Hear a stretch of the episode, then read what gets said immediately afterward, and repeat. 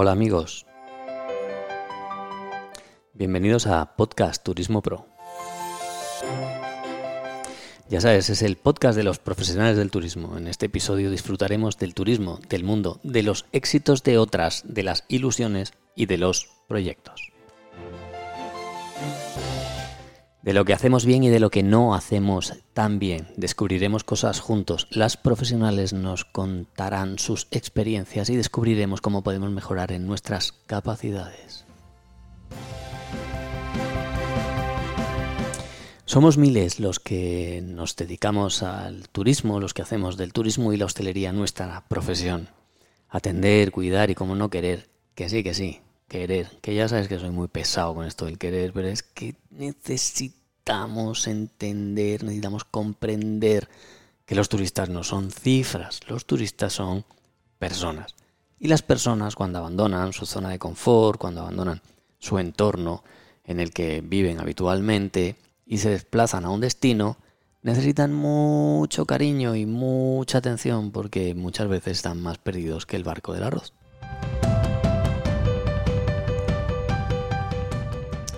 Y ya sabes eso que decimos siempre y que lo repetimos y lo repetimos y lo repetimos y lo repetimos. Los turistas no son cifras, son personas, como tú y como yo. Y por eso los necesitan, ellos necesitan ese cariño.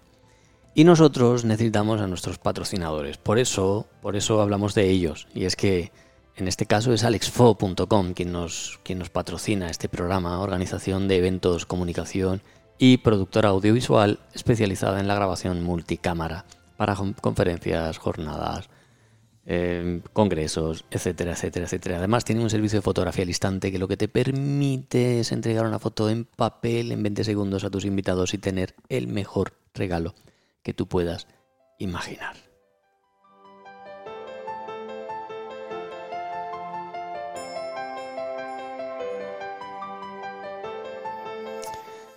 Y bueno, esta vez eh, traemos un tema muy interesante, me parece a mí, y es cómo se define un producto hotelero y no morir en el intento.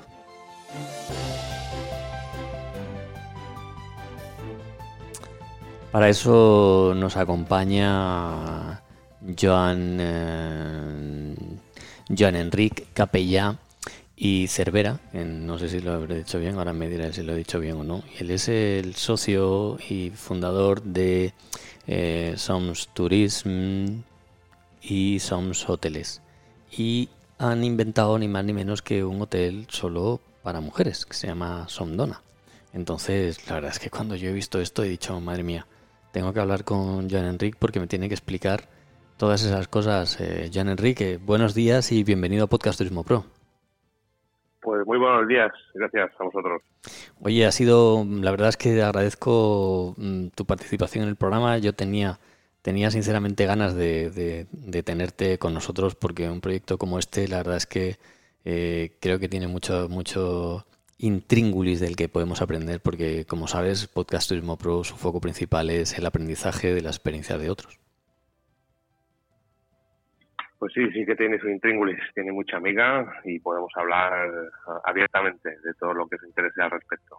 Bueno, eh, lo primero yo creo que es que saber quién es Joan, ¿no? Porque aunque tu LinkedIn es muy claro, pero ahí muchas veces no se ponen todas las cosas y a mí me gustaría pues saber quién es eh, John Enrique, ¿de dónde, sale John Enrique? Bueno, sale de una familia humilde, de, padre autónomo, electricista, que no eh, y de madre autónoma, fotógrafo, y, bueno, pues ahí labrando un poco sus inquietudes, eh, eh, soy geógrafo de formación y a través de la geografía descubrí el turismo, porque en esencia el turismo es geografía. Eh, me gusta mucho vuestro lema cuando decís que cuando las turistas son personas, ¿no? Entonces, en geografía decimos que pues el turismo es, es, en esencia geografía, porque son personas que se trasladan de un punto A a un punto B. Entonces, eso ya es geografía, ¿no?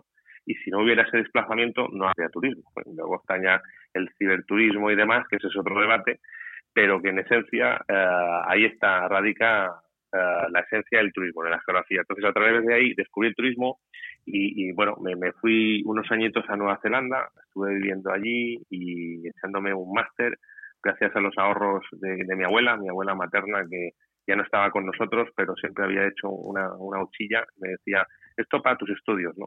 Y, bueno, pues eh, allí donde está, eh, seguro que, está muy orgullosa de, haber visto que, lo invertí muy bien. Y, luego me volví y terminé el doctorado en, turismo, en geografía del turismo. Y a raíz de ahí, pues bueno, eh, mi camino en la universidad arrancaba, eh, estuve unos añitos de profesor, de investigador, y luego, bueno, eh, por circunstancias del destino, y lo, y, lo dejo ahí, tuve que, salirme del mundo académico y pasarme al mundo empresarial como asalariado. ahí es cuando, bueno, empecé en una empiezas de las a, empiezas a descubrir, empiezas a descubrir cómo es la vida, ¿no? sí, sí. Ahí dices... de la burbuja. Dice, hombre. No, no, la universidad es una burbuja, ¿no? Es un mundo aparte eh, que no toca con los pies en el suelo ni, vive la realidad, ¿no? Entonces es una zona de confort espectacular y espero que alguien algún día se anime a, meterle mano y, el día que, le metamos una buena mano ese seremos otro país, sin lugar a dudas, ¿no? Pero bueno, eso es debate de otro, de otro programa, ¿no? Em, ahí es cuando, bueno, empecé en Iberostar, eh, tuve, bueno, una gran escuela, una gran empresa, y pasé por Horizonia y finalmente por Vaya Príncipe. Entonces tuve tres grandes escuelas con grandes maestros eh, y en ese momento es cuando uno dice, bueno, pues yo me atrevería a dar el salto ¿no? de, asalariado a, emprendedor y empresario, ¿no?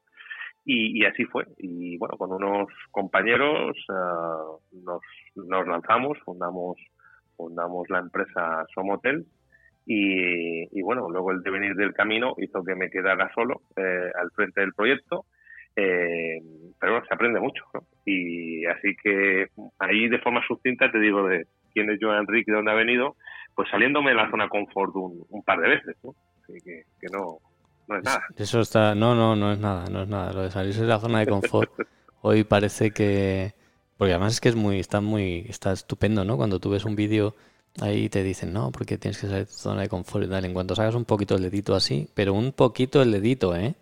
Ya la gente se vuelve inmediatamente a su, a su espacio natural. Pero no todos, no todos. Los oyentes de Podcast Turismo Pro, yo te aseguro que son, son, eh, son personas que están con su mente inquieta permanentemente y que lo que les interesa es escuchar, eh, escuchar conversaciones reales al respecto de lo que pasa.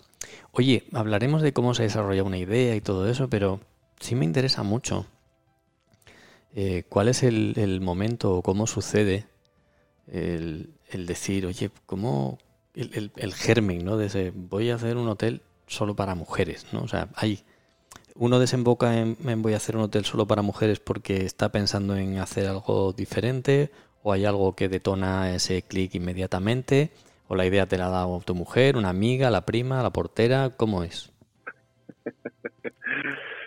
bueno, bueno, no es fácil esa pregunta, ¿no? Pero yo, yo en mi caso, es decir, me voy a ir a lo que es el mecanismo que funciona dentro de mí.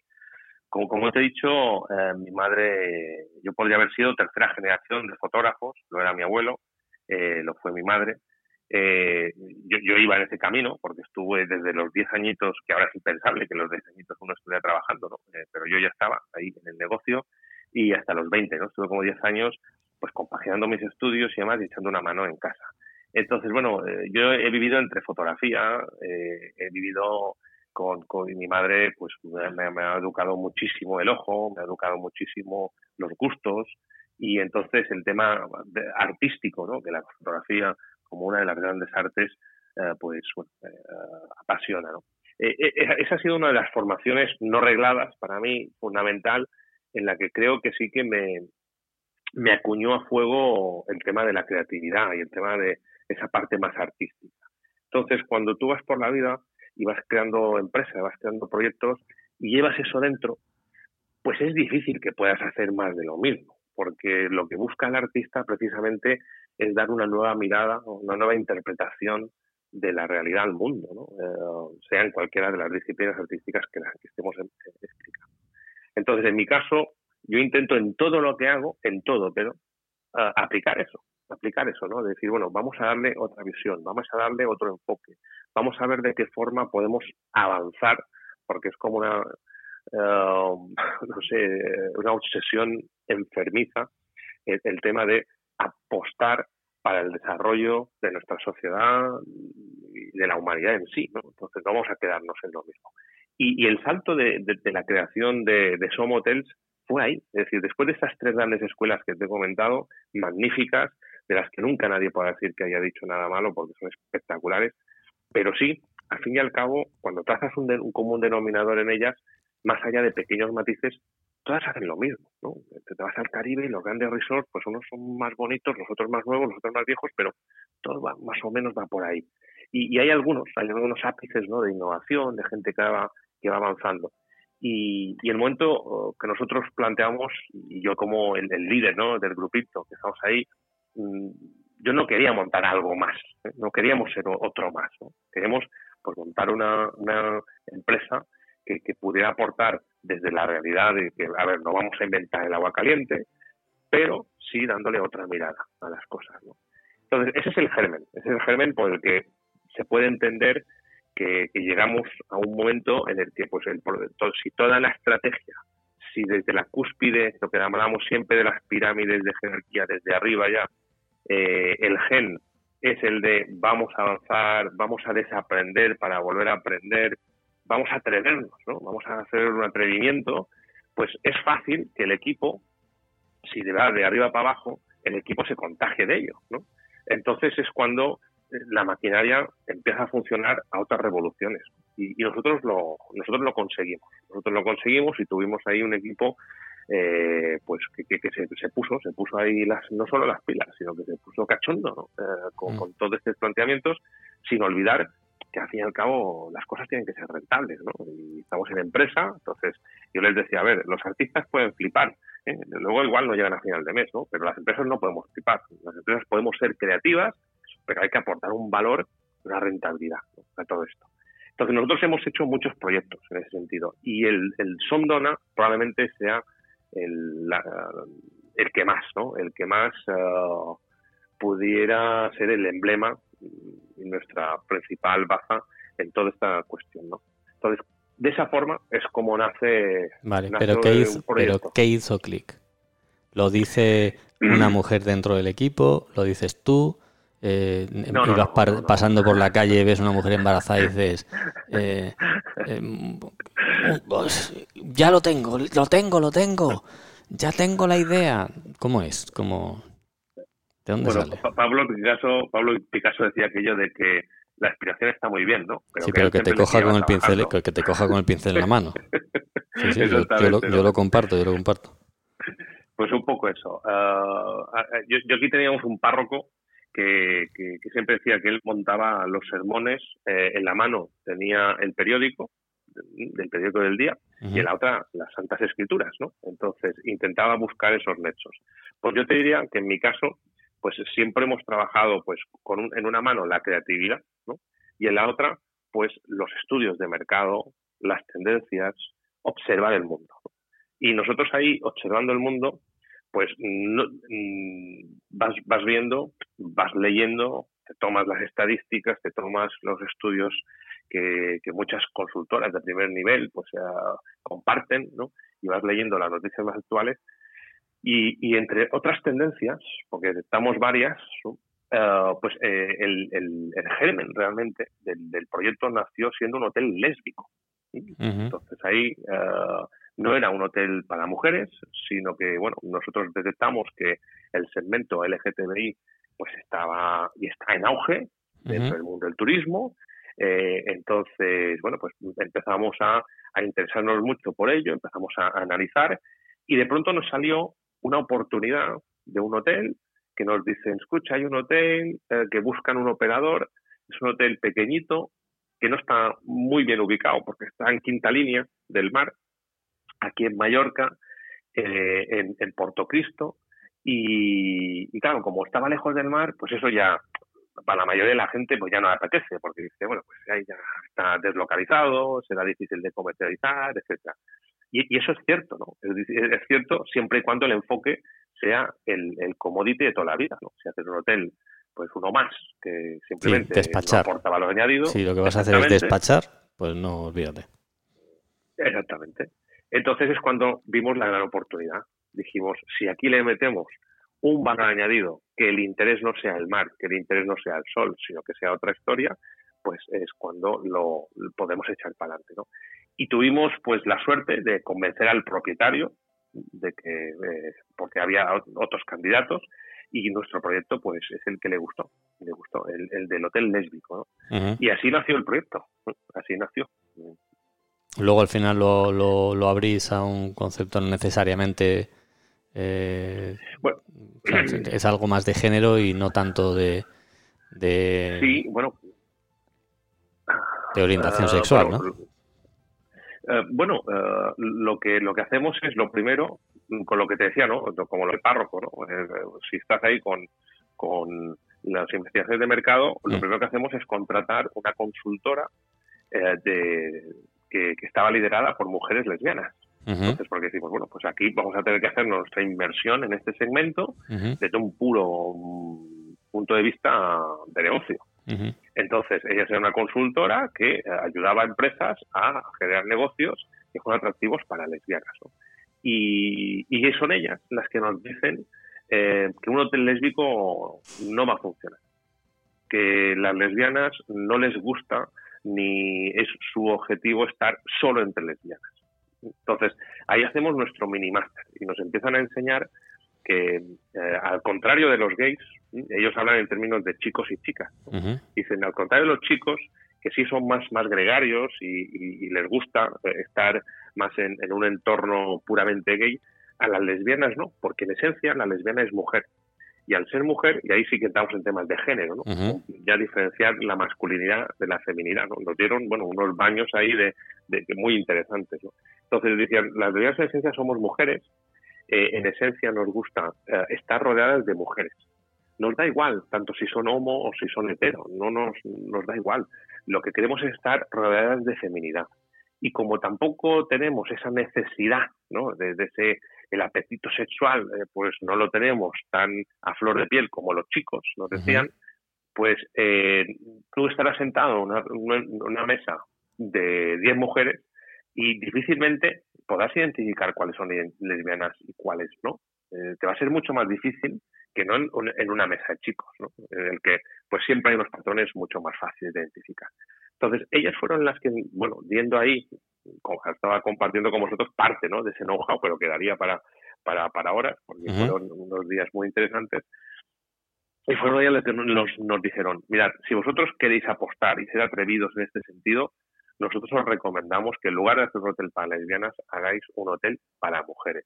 De esta forma, las lesbianas se van a sentir a gusto, las lesbianas se van a sentir que van a venir, de hecho, va a tener más éxito, y a la vez te puedes abrir a un espectro de segmento femenino mucho más ancho.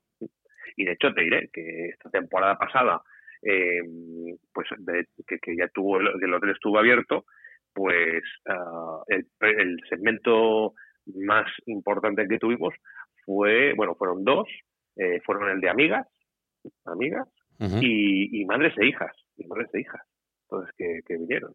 Entonces, eh, ahí es cuando acertaron, empezamos. Ah, al final la consultora hizo, su trabajo, ¿no? De lleno, sí, sí, sí, absolutamente. Y, bueno, pues de hecho las peticiones de grupos y demás que, se están teniendo, pues vienen a raíz de eso, de pues, ofrecer un producto único, un producto que hemos alejado en todo momento de la controversia ideológica que pueda haber y hacer entender que hay una dinámica una dinámica y una tendencia, y hay que diferenciar las tendencias de las modas. Las modas son pasajeras, pero las tendencias vienen para quedarse. Entonces, hay unas tendencias en cuanto a la feminidad, en cuanto, desde, hace ya bastante tiempo, hay muchísimos negocios puramente orientados a, la mujer.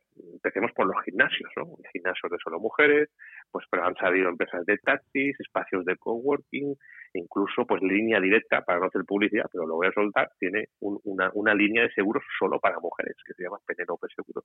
Mm. Entonces, bueno, cuando tú vas analizando que en el mercado hay una efervescencia de negocios en clave femenina, que no feminista, que hay que diferenciar muy claramente esa línea, hay una línea roja muy clara ahí, eh, es cuando dices, bueno, es que las feministas, las feministas pueden ser femeninas.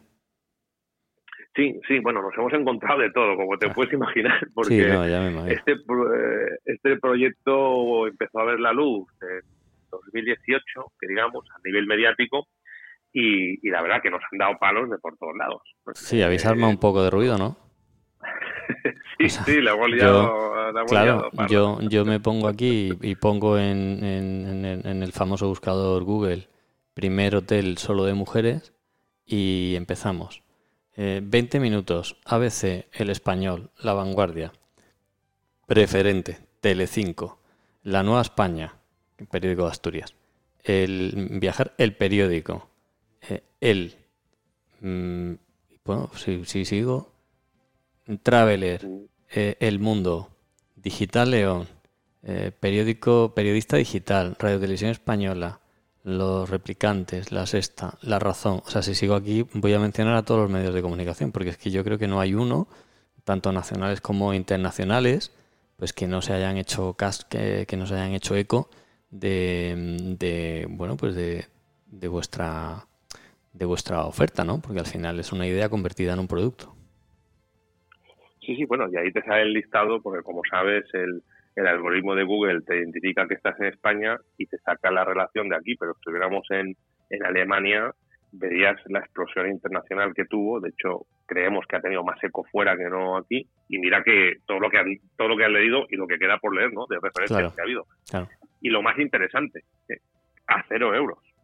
A cero euros en inversión marketing. Entonces nosotros ahí eh, no hemos puesto ni un, ni un céntimo en promoción, que digamos, ¿no? sino que bueno, pues al, poner algo en el mercado único, llamativo y un tanto provocador, eh, pues claro, pues eh, es como meter un plato de azúcar encima de una mesa. Al poco tiempo empiezan a venir algunos amigos a por él. Oye, ¿y cómo, se siente uno cuando, cuando empiezan cuando empieza a llamar el teléfono, cuando empieza a sonar el teléfono porque alguien te quiere hacer una entrevista y, te encuentras con que de repente lo que es es un guerrillero que, lo que está intentando es realmente buscar esa parte torticera del proyecto. ¿Cómo, te sientes? bueno, bueno eh, hicimos algo bien hecho. Hemos hecho pocas cosas bien hechas, pero esto sí que lo hicimos bien, que es pues prepararnos. Eh, hicimos todos los gabinetes internos eh, con el equipo y, y, ya nos anticipamos a lo que probablemente ocurriría. Eh, entonces hicimos nuestras previas sesiones y uno ya se mentaliza, uno se mentaliza en, ese aspecto. Sí que decir que del sector del periodismo uh, me encontré, fue grata la respuesta, fue grata porque me, esperaba encontrar, como tú bien dices, pues un poquito más de ánimo torticero, un poquito más de búsqueda de humor amarillo, del humor amarillo, ¿no? Ya no la prensa amarilla, sino el humor amarillo en el sentido de, de ir con sarcasmo ¿eh? sobre, sobre la noticia y, y, hubo poco, no digo que no hubiera nada, que hubiera nada, pero hubo poco. Y, y, creo que controlamos muy bien el mensaje desde el inicio. Yo ahí siempre, todo se canalizó sobre mí porque dije no quiero que, que ahí se distorsione el mensaje. Eh, siempre atajaba muy, muy, muy de frente la cuestión, ¿no? Eh, para que no hubiera ningún tipo de discusión ni malentendido al respecto de, este tipo de producto. Pero cuando te preguntaban y ya veías que iban por donde te esperabas, quieras o no, había, había un poquitín de, de resquemor interno, ¿no? Y tampoco, y también de, de comprensión, porque dices, bueno, es normal, es normal que la gente pregunte por estas cuestiones, porque en estos momentos de bombardeo mediático que, es, es, fácil confundir los términos. ¿no? Entonces, bueno, si tú instalas la comprensión en tu corazón y te preparas, hace que las respuestas que tú puedas tener ante los medios pues sean, sean más firmes, ¿no? Y, otra cosa luego han sido los las reacciones de los usuarios, ¿no? Tú veías en un, en un medio que más o menos te había tratado bien la información, pero luego veías el chat del propio medio y bueno, echaba humo, ¿eh? echaba humo, porque ahí sí que había absolutamente de todo y, y ves un poco también nuestra sociedad cómo está conformada.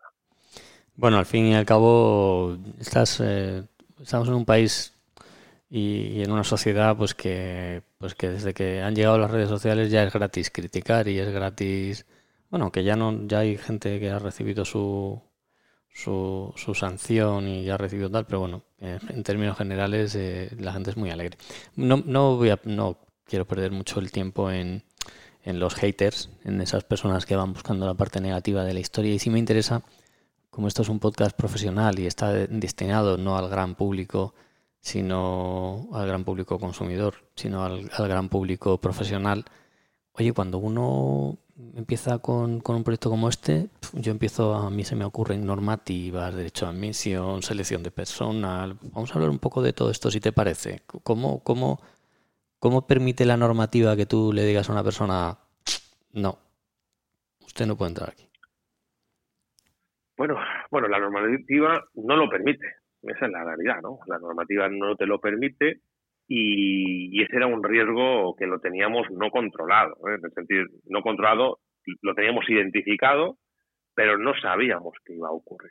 Eh, de hecho, tuvimos como unas algunas amenazas cuando hubo las primeras noticias de que se iba a crear el hotel y demás pues incluso algún abogado o que se hizo pasar por abogado, ¿no? Y ponían en algún chat, pues yo soy abogado y voy a ser el primero que vaya ahí, como no me dejen tal, le voy a meter una querella, no sé qué sé cuántos.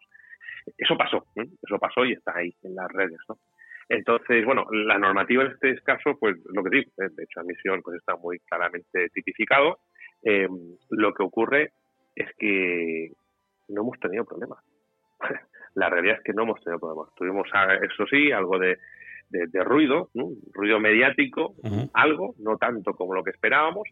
Y, cuando empezamos a tener las primeras reservas, porque unas cuestiones eh, importantes, y como estamos en un foro de profesionales, como bien dices, lo van a entender, claro, los buscadores eh, no, no pueden parametrizar tu hotel solo para mujeres, porque en sus bases de datos y en su sistema no, no, no están desde, Booking, me estoy refiriendo a, cualquier otro operador que haya, incluso los turoperadores. Nos decían los turoperadores, es que yo en mi sistema no puedo poner que sin la reserva solo puedan ser mujeres. Es que no discrimina por, por género ¿no? Uh, a, los clientes. Entonces, sí que de inicio pues tuvimos uh, pues reservas que venían de parejas. ¿no? Y lo que hacíamos era pues una por una uh, contactar con esos clientes y les informábamos y les informábamos de que bueno que ese hotel eh, era un concepto eh, exclusivamente femenino que entonces no admitía que pudieran entrar hombres eh, se le explicaba que, esto era una circunstancia mm, como he dicho antes ¿no? de no por sexismo ni por feminismo sino que era una pura tendencia de que buscábamos un oasis para que las mujeres pudieran venir descansar y demás y, y nos encontramos una comprensión 100%. No hemos tenido ni un solo caso de gente que nos dijera, bueno, pues, o reaccionara mal, ¿no? Si bien es cierto que a nosotros ser cadena, automáticamente lo que hacíamos era ofrecerle una alternativa en un hotel solo adultos nuestro, ¿no? Decíamos, es una pareja, no vienen con niños, porque el hotel, además de mm, no aceptar eh, hombres, tampoco acepta niños, ¿no? Entonces les decíamos, pues bueno, eh, si ustedes buscan un solo adultos, y teníamos varios, teníamos varios hoteles solo adultos a su disposición, y, no en el 100%, pero casi en el 100% aceptaron un desvío. Le respetábamos el precio y aceptaban un desvío. Entonces ahí es cuando hemos tenido una gestión altamente satisfactoria en ese aspecto. Hablando de, de humanidad, de humanos, de personas, oye, ¿Sirve cualquier mujer para trabajar en, este hotel? bueno, eh, al fin y al cabo, uh, las personas, uh, independientemente del género, pues luego tenemos que ser profesionales. Eh, sí que nos hemos encontrado algunas dificultades en algún tipo de posición. Por ejemplo, la posición de servicios técnicos es una, es una posición que el tema mantenimiento suele ir asociada a la masculinidad, a pesar de que gratamente nos hemos encontrado que hay más mujeres de lo que nosotros nos pensábamos trabajando en mantenimiento. Y sí, pero sí bien es cierto que es, es una minoría, ¿no? Entonces, entonces no es tan fácil, estamos hablando de Puerto Cristo, pues es un pequeño núcleo de costa eh, que no está mm, cerca de la capital tampoco, entonces, bueno, pues eso quieras o no, siempre reduce las posibilidades. Nos hemos encontrado con muchísima profesionalidad, incluso te diría con algunas experiencias espectaculares. Eh, me acuerdo del caso de una chica de Málaga que había hecho un, un posgrado en turismo femenino, eh, nos había captado, eh, mientras hacía su, su tesis, había captado la noticia de que se iba a abrir, contactó con nosotros diciendo que bueno había trabajado recepcionista en nuevos hoteles para pagarse los estudios que estaba haciendo su, su maestría en turismo femenino y que, bueno, que, que, que, estaba a nuestra disposición para lo que fuera, ¿no? Y, se vino, y se vino desde Málaga, se vino a trabajar a Mallorca solo para trabajar en, este proyecto, ¿no? Y, bueno, eh, disfrutó, disfrutó muchísimo, ¿no? Entonces, bueno, lo que es que cualquiera pueda trabajar, bueno, cualquiera que tenga pues lo, típico que, necesitamos en los hoteles, que es ese, esa profesionalidad y sobre todo, sobre todo ya no solo para las mujeres, y para todo el mundo, ¿no? Actitud, que es el gran drama que tenemos en estos momentos en este sector. Oye, ¿y cómo es? Porque yo me lo imagino como, como al tener además 39 habitaciones, me lo imagino como, como una gran familia, ¿no? Entonces tú percibes que hay, que hay realmente un sentimiento fuerte de pertenencia, que, que, que, las, que el personal del hotel se siente eh, exclusiva, porque son chicas, claro, se sienten exclusivas realmente con respecto a, otros, a otros puestos de trabajo y se sienten realmente orgullosas y satisfechas de, y afortunadas de poder estar en un proyecto como este o, eso, es eso es una utopía? No, no, se consiguió, ¿eh? lo que dice se consiguió gracias al equipazo que teníamos ahí trabajando. El equipazo liderado por la directora, Antonia Iturbide, que bueno, se, se volcó absolutamente con el proyecto y por su, su mano derecha y su espada en todo esto, Joana Crespi, que, que bueno, hicieron las delicias junto al resto del equipo eh, de, que, bueno, pues todos los clientes que vinieron, pues se sintieran ellas no solo en casa, sino el tema de socializar, que es una de las cuestiones que nos comentaron desde, desde la consultora que te he comentado antes, que, que, fichamos para ayudarnos, pues intentar provocar espacios y momentos de socializar entre, entre ellas, entre las clientes, fue, fue uno de los grandes hitos, una de las cuestiones que, bueno, si uno se mete en redes y ve eh, pues cuáles han sido las reacciones de las clientes, pues te das cuenta de que así es. Ya no es que lo diga yo, sino que, bueno, cualquiera que nos escuche puede entrar y puede, pues bueno, tanto nuestra propia en nuestras propias redes como luego en las, típicas eh, redes de comercialización habitual, eh, pues mete el producto y metes un poco los comentarios de, de los usuarios y, se ve que la reacción ha sido altamente satisfactoria y ha ido por ahí. Y, la cuestión de sentirse como en casa, pues ha sido uno de los factores clave. ¿Qué, hace un cliente? Eh, ¿Qué hace una clienta dentro de dentro del hotel? Quiero decir, pues es un hotel que está orientado a la vida saludable, es un hotel que está orientado a la fiesta, es un hotel que está orientado al... ¿Qué, tipo de producto, además del del de género, ofertáis o, o, qué demandan ellas? ¿Cómo, cómo, es la vida dentro del hotel? Bueno, para confeccionar el, el, producto, eh, lo que, a pesar de que la idea es mía, ¿no? Y eran unas cuestiones que siempre chocaban, ¿no? ¿Cómo puede ser que a un hombre pues le salga esta idea? Yo le decía, hombre, ¿cómo puede ser? Pues yo conozco la mayoría de hoteles de solo adultos y conozco a muchos propietarios, son padres de familia la gente ahí decía, bueno, pues hombre, es verdad, ya, pues eso digo, que las ideas surgen de donde surgen, no pasa nada. Entonces, en ese momento yo tuve muy claro que tenía que confeccionar un equipo femenino, eh, internamente, me refiero, eh, en el que no hubiera intervención ni contagio, y digo contagio entre comillas, de pensamiento masculino. Entonces, si queríamos que el, que el producto fuera un producto de ellas y para ellas, no podíamos pensar desde la masculinidad un producto pensado en ese, en ese sentido. Habría que pensarlo solo desde la feminidad.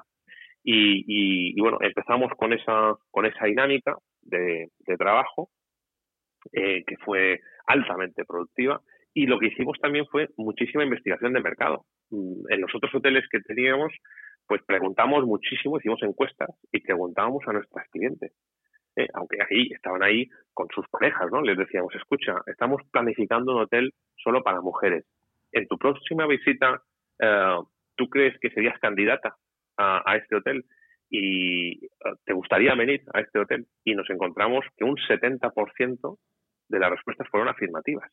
Eso fue el, el, espaldarazo que nos dio esa confianza a tirar adelante el proyecto, porque te puedo asegurar que si la ratio fuera de un 15 o un 20%, muy probablemente no lo hubiéramos tirado adelante, a pesar de que uno lee de las tendencias a lo femenino, ¿no? Pero e, esos puntos eh, fueron en los que nosotros nos fundamentamos para tirar adelante un proyecto en el que sí, puede ser muy bonito, pero deja de ser muy exótico, ¿no? Y lo que he dicho antes, es decir, flipar es una área que la dejamos exclusivamente los artistas y nosotros somos empresarios. Entonces, tenemos que hacer cosas creativas, pero en la otra mano, información de mercado. Y, la verdad, hay que decir que no solo ha sido un éxito, sino que el, hecho de estar en algo incipiente, mm, como es el turismo femenino, en el que nosotros nos pensábamos pues que estábamos solos, ¿qué ha pasado? Que fruto de empezar a salir, y por lo que te decía antes, que a nivel internacional se ha hecho muchísimo eco, muchísimo, pues han empezado a contactar con nosotros un montón de agencias de viajes solo para mujeres. Un montón. Pero que en el mundo hay un montón ya de agencias que organizan solo viajes para mujeres y están especializadas. No es que tengan un departamento, yo no, no, es que toda la agencia son de mujeres. Entonces, han empezado a salir muchísimas y entre ellas te voy a decir un caso que nos, nos llamó mucho la atención y que no lo teníamos, no lo teníamos en el radar y que fue pues eh, el de ah, una, la tendencia halal. Es decir, en, en, Francia y en Bélgica hay una asociación de, turismo halal que, que, además está muy especializada solo en mujeres. Entonces, ellas por su ideología y en este caso su religión y demás, pues buscan espacios solo de entorno femenino. Vamos a explicar eh, qué es qué es halal, porque habrá eh, oyentes que no que no que no conozcan ese ese concepto. Bueno, pues es, dentro de lo que es la religión musulmana, ¿eh? pues la comida halal es la que está tratada de, de, una determinada forma y hay determinados ingredientes, ¿no? determinadas piezas, ¿no? Que, que, se pueden se pueden uh, se puede comer o, no. Es como la comida kosher no en el caso de, la religión uh, la judía no entonces uh, nosotros nos encontramos con este entorno eh, franco-belga de, empresarial que buscaban pues bueno mujeres que buscaban espacios para mm, salir eran amigas en la, mayoría, mm, vecinas, eh, gente de la propia asociación, pero que solo viajan mujeres, solo viajan ellas y buscan espacios donde se pueda comer halal. Entonces eso nos obligó en, nuestra cocina a, tener un área separada porque, por ejemplo, los instrumentos, ¿eh? Eh, las herramientas de cocina, pues no podían mezclarse. Tú no puedes con un mismo cuchillo, eh, por, por, su, por su forma de entender la comida halal, pues no puede tocar em, la comida normal, para que me entiendas, con su comida halal. Bueno, nosotros lo hicimos, pasamos ahí unas, unos, unos checklists de calidad y, bueno, pues eh, fue un éxito porque nos decían, nos cuesta muchísimo encontrar espacios, eh, en la mayoría de casos lo que tenemos que hacer es ir a hoteles solo adultos, Y bueno, pues ya ahí nos quitamos un poco pues de, cierta parte del lío y cuando encontraron algo que iba específicamente a lo que ellas ya estaban desde hacía tiempo promocionando, pues bueno, es como si ver el cielo abierto, ¿no? Entonces, bueno, cuando andas, luego te das cuenta que en el camino no estás tan solo, eh, que esa tendencia se confirma de que hay más gente que se está moviendo en ese ámbito, que en el ámbito internacional es mucho más abierto y van mucho más avanzados que no aquí en España también. Y, bueno, pues eh, el, devenir nos ha venido acompañado de la realidad. Mm, algo que cuando uno escucha todo esto dice, esto tiene que ser carísimo. bueno, al revés, al revés. Eh, precisamente una de las cuestiones que desde el inicio, ah, ya en la consultora de lesbianas nos decía, es de que las lesbianas precisamente, al contrario que los gays, que el turismo gay sí que es muy conocido por ser muy ostentoso, de, precios muy elevados, de ir a, a, todo que sea muy opulento, a la opulencia. En el caso de las, de las eh, lesbianas es al revés. Mm, nos decían, no, no os olvidéis que las lesbianas, la mayoría, suelen ser familias, porque una pareja de lesbianas con una inseminación ya son familia, ¿no? En el caso de los chicos nos decían, es más difícil, por ellos poder tener hijos, la legislación mm, depende de los países, ¿no? Pero en general no les está muy a favor. Entonces, las mujeres, eh, al ser familias la mayoría y, ser mujer, pues hay otra mentalidad, ¿no? La mentalidad un poco más hogareña, eh, eso es una cuestión puramente genética, no tiene nada de discurso de género, sino que es aquello de, bueno, pues tener muy claro que la economía familiar tiene que estar, bueno, muy, muy bien controlada. Entonces, no hay espacio para la opulencia y no hay espacio para el desperdicio. Y nos, nos decían eso, de que, bueno, pues tenemos claro que el cemento va a un precio razonable. ¿eh? No, sea, no, es un, no es un segmento low cost, pero es un segmento razonable. Y, y de hecho nosotros, el, este hotel a nosotros se nos entregó con más de un año y medio de retraso, porque es un hotel que se construyó, no se construyó porque era una reforma integral y hubo pues varios problemas con la administración local y regional que entorpecieron eh, y retrasaron muchísimo esa obra.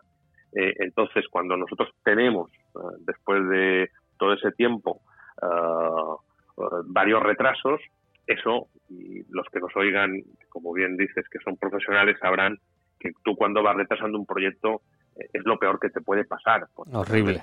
horrible la apertura, la apertura vas a sufrir, vas a sufrir muchísimo. Y incluso nosotros el año pasado, que estaba previsto, a pesar del año y medio de retraso, luego fijamos 1 de abril, la propiedad 1 de abril fue incapaz de entregarnos al hotel. Pasamos a 1 de mayo. 1 de mayo tampoco. Claro, cada vez íbamos cancelando reservas, ¿no? Y dando mensajes. Claro, el sector lo que hace es que se pone se pone con la espalda en la pared, ¿no? Se pone, bueno, pues cuando ya estés ya me avisarás, pero yo cierro cierro ventas y, cuando mm. estés definitivamente avísame. Y el hotel nos lo entregaron, exactamente, nos lo entregaron 14 de junio, 14 de junio. Entonces, la verdad que eh, no podíamos empezar peor desde un punto de vista de comercialización por este motivo y a pesar de ello estamos muy muy satisfechos y hemos tenido una ocupación alta, aunque tuvimos que salir con ofertas importantes en precio por lo que preguntabas. ¿no? Joan, pues oye, la verdad es que cuando uno se pone a tirar de, de, cómo es un proyecto así, al final mm, se constata lo que lo que uno intuye, ¿no? Que detrás de, detrás de cualquier idea, grande o pequeña, hay muchas horas de trabajo, muchas horas de pasión, muchas conversaciones, muchos números, mucho tiempo y, y, sobre todo, sobre todo, sobre todo, sobre todo, mucho foco. Sí, sí que lo hay, sí que lo hay. Y ahí es cuando yo te diría volver al inicio, ¿no? Si, si en la estrategia de la empresa ya está ese convencimiento y, ese, ese gen, ya está en el gen, en el ADN ¿no? de la propia misión y la visión de la empresa hacer las cosas de esta forma, eh, el trabajo se vuelve mucho más liviano, porque es un trabajo que realmente te va por delante. Ves que la pasión por lo que a ti te empuja de vamos a dar un meneo al sector, vamos a, a darle un empujón hacia adelante. Sabemos que va a ser una propuesta controvertida, eh, en la que va a haber reacciones multicolor, porque las hemos tenido, ¿no? Eh, pero cuando estás instalado ahí y ves que luego el proyecto funciona, es tan gratificante, es, que es tan, tan apasionante que, bueno, eh, es, es lo que a mí realmente más me enamora de, del mundo de los negocios, ya no del turismo, sino del mundo de los negocios, el poder hacer una propuesta de valor a la sociedad, al sector, eh, que veas que funcione, que tiene su, respuesta y que bueno nos ayuda a avanzar sobre todo porque de lo que se trata esto es de seguir adelante Jan Enric, pues ha sido un placer tenerte en Podcast Turismo Pro. Me ha encantado todos los distintos puntos de vista y sobre todo la sinceridad ¿no? con, con, la que nos has respondido a preguntas, por ejemplo, sobre la normativa o la complejidad de, de poder encontrar perfiles adecuados para, para culminar vuestro proyecto. Eh, agradecerte el tiempo y, la presencia en nuestros micrófonos. Bueno, pues yo agradeceros a vosotros hacer eco de, estas cuestiones. Espero que, la audiencia, compañeros del sector, ¿no? Eh, pues hayan no solo disfrutado, les hayamos aportado algo y bueno, siempre que algo se necesite, pues aquí estamos para, para apoyar. Gracias a vosotros. Gracias, John. Bueno, amigo y amiga, estamos en el final de este, de este programa. Oye, qué interesante, fíjate la cantidad de cosas que nos ha contado Joan. Yo solo me queda agradecerte a ti que estás ahí, al otro lado, escuchando, atenta a, estas cosas que, que te proponemos desde Podcast Turismo Pro. Ya sabes que nuestra ilusión es eh, aportaros conversaciones diferentes y, casos, casuísticas que os puedan inspirar y que os puedan llevar a, al siguiente paso, ¿no? Crecer, crecer y crecer. Y acordaros, los turistas no son cifras, son personas y hay que quererles. Y por eso yo te quiero.